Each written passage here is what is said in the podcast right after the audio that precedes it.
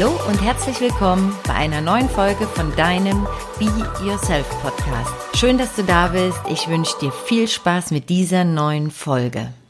Und hier kommt Folge 2 des Be Yourself Podcastes mit dem schönen und passenden Titel Lieber unperfekt als gar nicht. Ja, und diesen Titel hätte ich nicht besser aussuchen können und ich habe ihn auch bewusst für diese Folge 2 so gewählt, denn mir ist aufgefallen, dass ich in Folge 1, in der ich euch ja schon einiges über mich und mein Leben berichtet habe, einen ja doch wichtigen Teil einfach unter den Tisch fallen lassen habe, nämlich den Teil meines beruflichen Werdeganges und wie es am Ende dazu kam, dass ich in 2003 von Dresden nach Hamburg gezogen bin und wie es dann auch in Hamburg für mich beruflich weiterging. Das möchte ich gerne in dieser Folge heute mit euch teilen und zum Schluss dieser Folge äh, ja erzähle ich euch noch eine kleine Episode aus meinem eigenen Leben zum Thema lieber unperfekt als gar nicht, nämlich den immer wieder aufgeschobenen und vor mir hergeschobenen Start meines Podcast und YouTube-Kanals.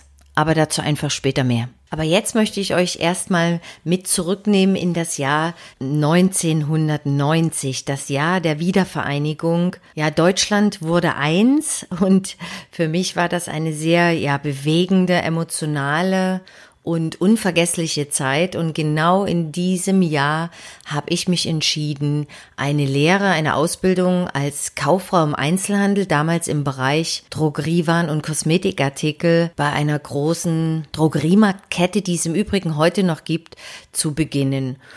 Ja, und die ersten drei Jahre meiner Ausbildung wurde mir relativ schnell klar, dass das Thema Verkaufen, Kundenberatung und Warenpräsentation mir richtig gut liegt und auch sehr, sehr viel Freude macht. Aber ich habe auch gemerkt, dass es da in mir eine, ja, eine noch größere Leidenschaft gab, als nur Parfums und Seifen und Cremedöschen zu verkaufen, nämlich die Leidenschaft für das Thema Thema Mode und Styling. Dazu muss man wissen, dass ich schon immer einen sehr ja, eigenen Kopf hatte, wenn es ums Thema Klamotten und Aussehen geht. Ich bin ja oder ich war ein sehr flippiges Kind, sehr auffallend, anders als viele andere Kinder oder dann später auch Jugendliche von ihrem Klamottenstyle her. Und äh, ja, dieses Thema Mode, Styling und etwas anderes Aussehen, individueller Style, Klamottenstyle, das begleitet mich ja quasi bis zum heutigen Tag. Nur heute kann ich eben ganz anders damit umgehen, weil ich weiß, dass mit mir alles in Ordnung ist und dass das alles so passt.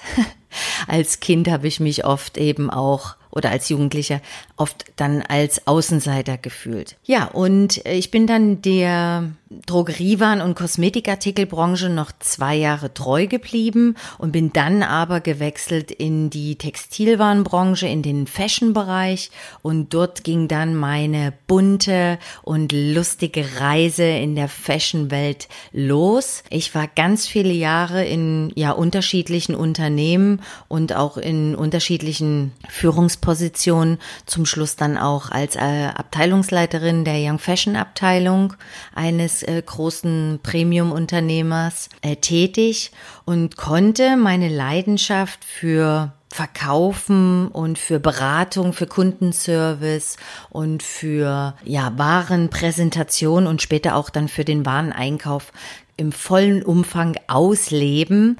Und das Coole war natürlich auch, dass ich ja, weil ich an der Quelle saß, immer die coolsten, neuesten und äh, ja trendigsten Klamottenstyles und Accessoires hatte und äh, damit habe ich mich natürlich auch richtig wohl gefühlt und auf der anderen Seite konnte ich eben auch ganz viele andere Menschen glücklich machen, indem ich die passenden Outfits rausgesucht habe, die Kunden beraten habe und dieses Thema Dienstleister, Dienstleisterin aus vollem Herzen, das ist äh, schon der, das ist auch schon mein Thema.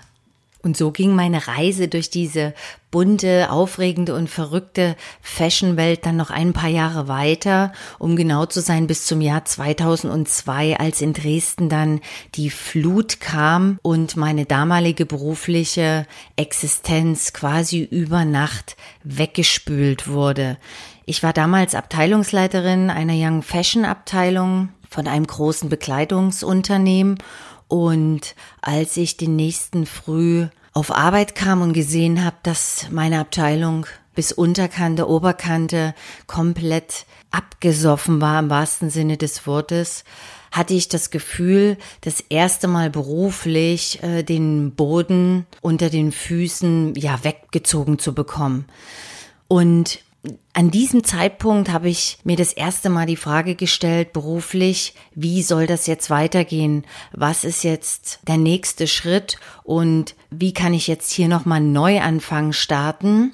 Und ich muss auch während ich jetzt diesen Podcast einspreche, wieder dran denken, dass auch ein anderer Wunsch noch viele Jahre schon in mir vorher verankert war, nämlich der Wunsch der Selbstständigkeit. Ich ähm, habe immer überlegt, oh, wie cool wird das sein, wenn man sein eigenes Ding machen kann und wenn man frei und unabhängig sein kann und äh, vielleicht mit einem eigenen Laden oder einem anderen Businesskonzept. Ja, diese Ideen waren seit meinem 19., 20. Lebensjahr immer schon wieder mal aufploppend in meinem Kopf, aber ich habe auch das immer wieder verworfen. Das sollte einfach zu einem viel späteren Zeitpunkt dann in mein Leben kommen.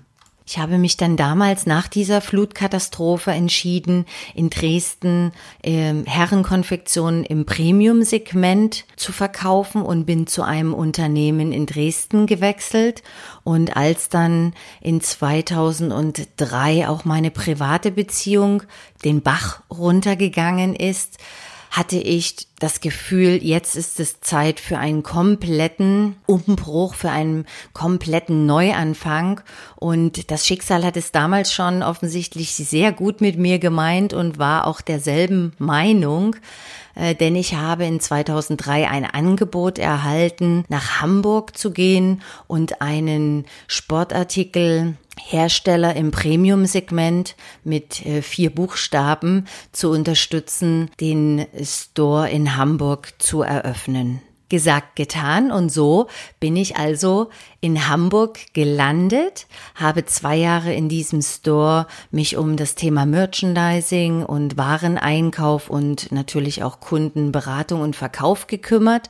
Und wieder war das Universum sehr gut zu mir, denn in dieser Zeit habe ich ein tolles Angebot bekommen, einen Store im Premium-Segment für Sonnenbrillen in der Hamburger Innenstadt im Franchising zu übernehmen.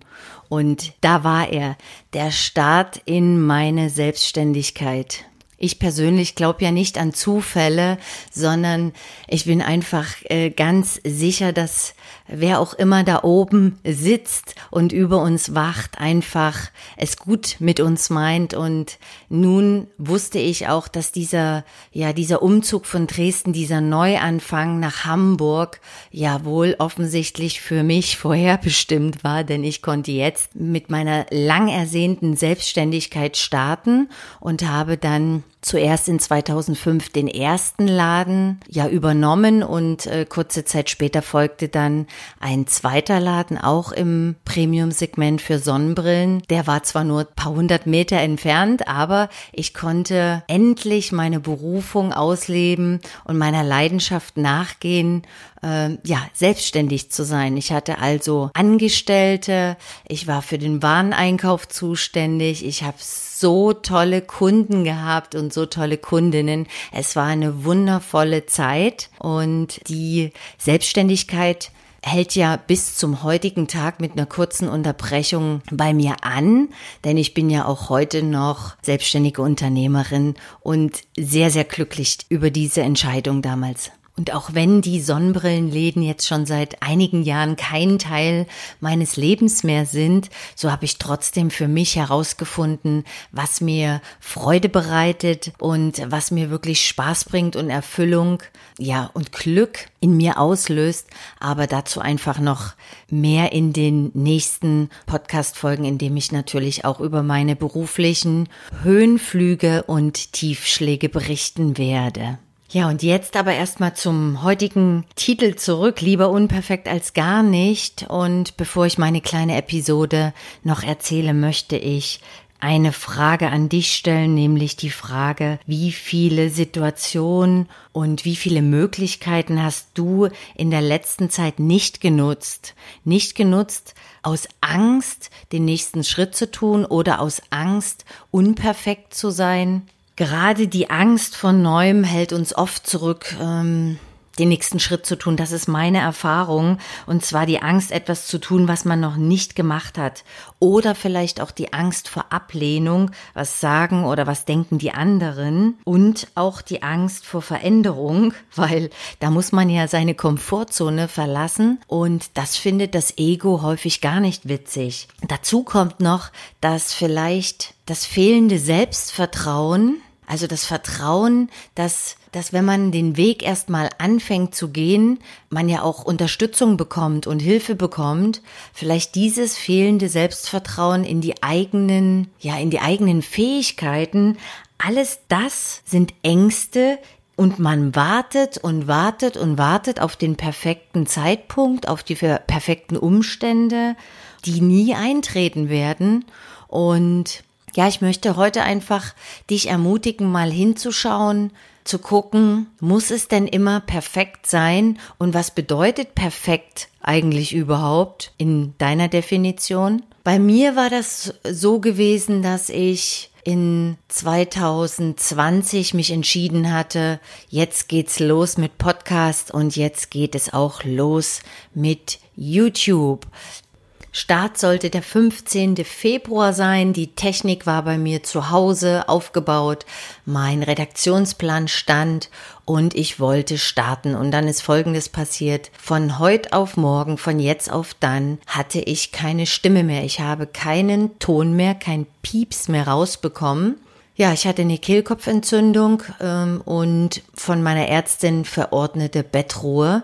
Und da lag ich nun war sauer und wütend auf mich selbst, auf die Umstände, auf das, dass es jetzt nicht losgehen konnte und äh, war mit dieser gesamten Situation total unzufrieden und gefrustet. Die Woche verging, ich war wieder gesund und munter und jetzt konnte es ja dann losgehen.